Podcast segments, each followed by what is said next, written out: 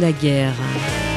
On y pense parfois, souvent, selon d'où l'on vient, de nos intérêts, de plein de choses en fait, de son humeur, du dernier repas avalé ou non, bien ou mal, de sa dernière nuit, des infos, des médias, de son entourage proche, amis ou potes.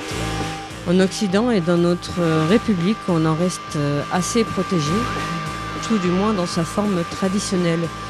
Sauf, of course, pour quelques militaires envoyés dans des jolies missions humanitaires ou autres tordus adoratifs des armes et du sang.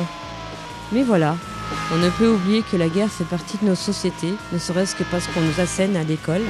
Guerre de libération, de formation de l'État, de conquête. L'objectif de cette brochure, parce qu'il s'agit d'une brochure en fait qu'il faut à tout prix vous procurer, c'est un objectif humble qui pose quelques questions, éléments de réflexion sur le concept de guerre, éléments divers sur la guerre et ses méfaits connus, torture, destruction d'individus de terre, etc.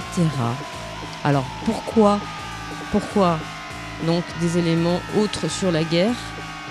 Quelle réaction face à tant de violence, à une violence de fait imposée à nous tous et toutes? Et comment lutter efficacement pour amener la destruction du capitalisme sans tomber dans la même violence qui nous impose?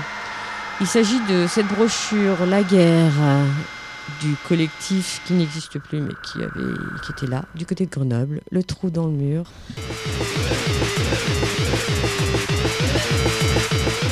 Parce que la guerre sociale, elle est aussi très présente, elle, est, elle nous bouffe, elle en a bouffé beaucoup.